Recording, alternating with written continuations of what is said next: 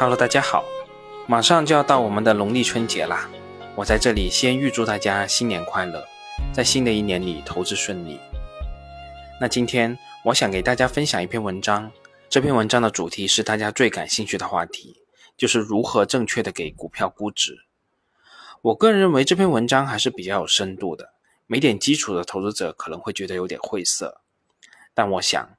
这种反着想的思维方式是非常值得我们借鉴和学习的，这也是我把这篇文章分享给大家的最主要一个原因，也是趁着这次机会吧，我也想给大家说明一个问题，就是我所分享的这些文章，包括我自己写的一些小文，其实给大家分享的都只是一种观点，这些观点说不上一定对，又或者说一定错，这是我作为一只井底之蛙。看到的一点点新的天空。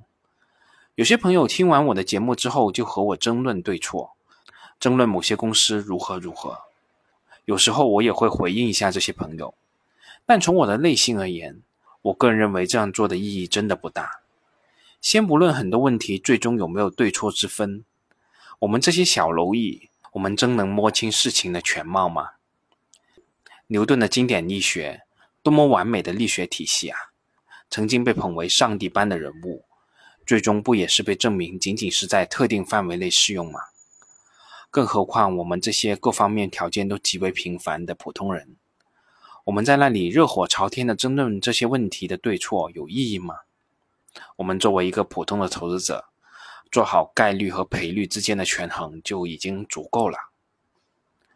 当然了，以上说到的这些都是题外话，这并不是今天的主题。今天的主题是作者以债券的视角去看低估值。原文的标题为“聪明的市场，不聪明的投资者”。原文作者沧海一土狗。以下是这篇文章的原文。抄底是一个挺诱人的词汇。抄底成功意味着自己买到真正的便宜货，意味着自己比别人聪明，意味着自己打败了市场。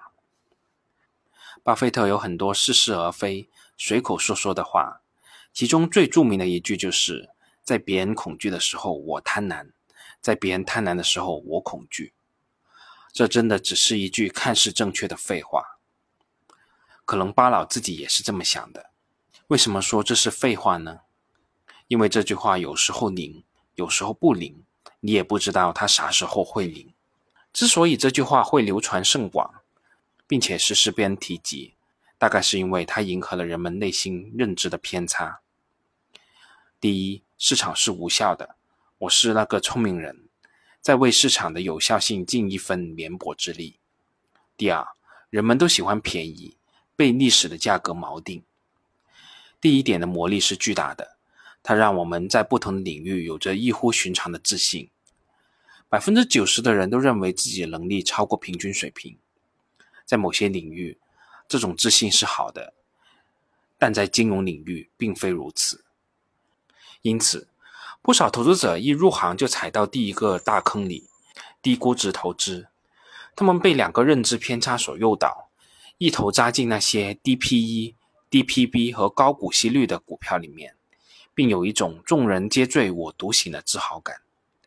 他们总是或有意或无意地无视这些股票门可罗雀的事实。让他们心心念念的一句话是：等待市场回归正确，等待估值修复。但是，市场真的有那么蠢吗？可以一错错好几年吗？有关传统银行，一直都有一个谜团，尤其是那些大行，并按照一个固定收益的投资思路来投资工行。一般逻辑分成以下三步：第一步，在熊市的末尾，估值应该处于低位。P/B 大概率就不会往下掉了。第二步，工行的净资产收益率还不错，当时还有百分之十三的净资产收益率。第三步，预期每年至少有百分之十的回报。哎，这个逻辑看似无懈可击，但现实的结果却十分骨感。工行的股价按照复权价格来计算，三年都没有涨，持有期的回报是零。这个票息的逻辑到底错在哪里呢？估值的下限没有兜住，不知道什么原因，工行的 PB 从零点八五附近掉到现在的零点五九，也就是说，净资产收益率赚的票息都用来填补估值下滑的本金了。那么，工行的净资产收益率出现大幅下滑了吗？确实有一定幅度的下滑，但并不是很大。二零二零年中，工行的净资产收益率是百分之十一点四。二零二零年度，工行的净资产收益率是百分之十一点三四。那工行的这个 PB 的走势真的是有些让人迷惑了。难道市场完全看不出工行很便宜这个事实吗？市场还真的是一错再错？那些低估值的投资者只能从价值投资者变成深度价值投资者，毕竟看起来更便宜了。市场总有认错的一天。股票市场的长期熟视无睹的确让人困惑，尤其是一些大公司、好公司，甚至是受人尊敬的公司。但是，如果我们稍微拐个弯，到隔壁的信用债市场溜达一圈，就不会那么困惑了。下面我们开始另外一个思想实验：假设有一只信用债，在初始的节点，它的到期收益率是百分之八，竞价是六十元，票面利率为零，期限为五年。在实际投资中，我们很有可能会遭遇一种情况：持有三年以后，这只债的价格还是六十元。这是为什么呢？在一只信用债的背后。有两股隐藏的力量，第一就是时间的力量，票息每年增长百分之八；第二是本金的支撑，一般情况下这个值不会大幅波动。粗略的估算，持有三年以后，这个信用债的价格应该涨到八十四元，也就是三乘以八加六十。那么什么情况下这只信用债的价格会不动呢？那一般情况下，这就是公司遭遇了信用风险，导致这个债券的竞价大幅下滑。如果仅仅看票息，在三年前，很多投资者都会觉得百分之八的到期收益率很高，大呼便宜。在三年以后，这支债券到期收益率来到了百分之二十，变得更加便宜了。也就是说，这支信用债变成了一支两年期到期收益率百分之二十。竞价六十元的信用债，不明就里的人会认为，同样一支信用债，到期的收益率提升至百分之二十，比三年前的百分之八更加便宜了。而事实上，在信用债市场，投资者不会单纯的看到期收益率，他们十分清楚，高票息是一个结果，背后较高的信用风险才是原因。也就是说。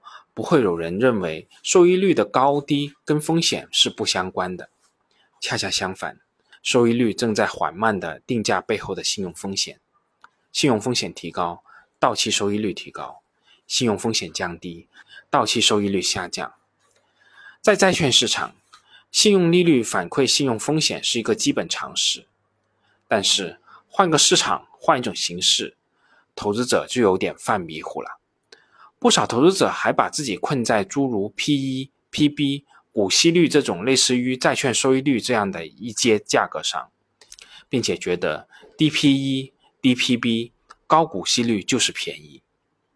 但是在债券市场中，投资者们一定不会犯这个错误，他们会谨慎地评估债券背后的信用风险。比如，虽然有一些地产公司发行的债券到期收益率很高。百分之三十甚至更高，但是他们不会觉得这些债券特别便宜。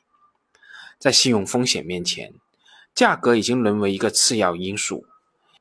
然而，把控信用风险需要大量的信息，于是债券的投资者会对公司进行极其深入的调研，估算公司到底会不会违约，违约了能清算回来多少钱。所以，便宜根本算不上一个买入的理由。比别人更加深入的调研才是。显然，很多低估值的投资者拿着某种源自于人类本性的自信，替代了非凡的证据。与信用债对应的分解类似，股票也有一个类似的分解。低估值并不反映便宜，只是反映了当下的低景气和未来低景气持续的预期。高估值也不反映贵，只是反映了当下的高景气和未来高景气持续的预期。信用债的研究核心是对具体行业信用风险的把握，股票研究的核心则是对行业景气度的把握。从信用债的角度来看，一个行业的信用债收益率可以分解为两个部分：第一是无风险收益率，第二是行业的信用利差。前者是一个宏观的量，后者是一个中观的量。宏观和中观发生背离的情况，其实也是十分常见的。正如我们目前所经历的一个情况，宏观经济景气度下滑，导致无风险收益率下降，景气的行业信用利差会顺势收窄，不景气行业的信用利差会飙升，这就会形成一个很大的背离。以今年的地产债为例，虽然中高等级的信用利差今年被压缩的很厉害，但地产债的信用利差一直在拉升。本质上还是因为这个行业的信用风险。一般来说，行业的信用风险有两个来源：第一就是行业监管政策，第二就是行业自身的景气周期。对称的，在股票市场，影响行业估值的因素也有两个：一是行业政策，包括监管政策和产业支持政策；第二是行业自身的景气周期。经济的景气度回升。景气的板块数量增加，市场走均值回归；反之，景气的板块数量减少，市场马太效应。如果我们从信用债市场的角度来看这个问题，也会发现类似的结构：经济不景气了，导致信用风险加大的板块增多，对应的板块信用利差就会上升，剩余的景气板块会被追捧，信用利差不断被压缩，接近无风险收益率。市场走马太效应，反之，市场走均值回归。综上所述吧，太阳底下没有那么多新鲜事，市场一直运行的很好，并不存在那么多的无效的情况。市场定价的层次并不是在低阶层次的静态估值，而是在更高阶层次的景气程度。所以，如果你要抄底低估值的板块，正当的理由是。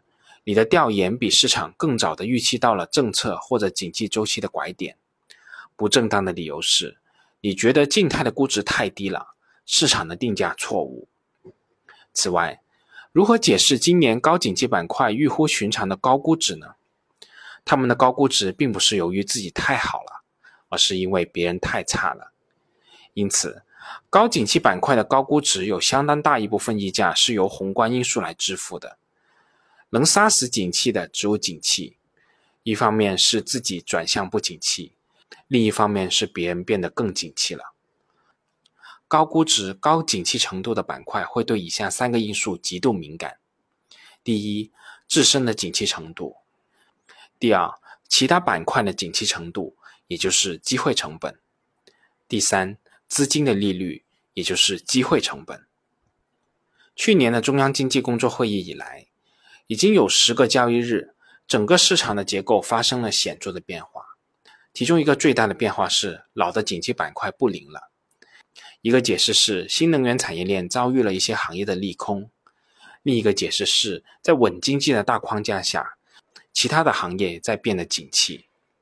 事实上，前者的因素并没有想象中的那么大，后者的因素更大。我们更应该关注后者。而不仅仅盯住自己板块的景气程度。一个人的成功，当然要靠自我的奋斗，也要考虑历史的进程。这个道理也适合于板块的估值。最为粗浅的投资只看价格，躺着等均值回归；更进一步，靠自身奋斗，强调自身景气程度；再进一步，考虑历史进程，顺势而为。最后，也是最为重要的一点。在市场面前，我们还是应该谦虚一点，多去想想市场对在哪里，自己错在哪里，而不是相反。毕竟个人的视角总是主观的、片面的和局限的，但市场不是，它有无数双眼睛帮他盯着形形色色的信息。因此，市场最让我们尊敬的点就是它的参与者是多样性的，视角是全面性的。好啦。这篇文章我就给大家分享这么多。可能有一些价投的朋友们对有效市场假说嗤之以鼻，但我并不认为这里面有绝对的黑白。我们在春节期间可以静下心来，多看看书，多倾听一下别的船长的观点。我想，这对于我们后续的投资绝对是非常有价值的。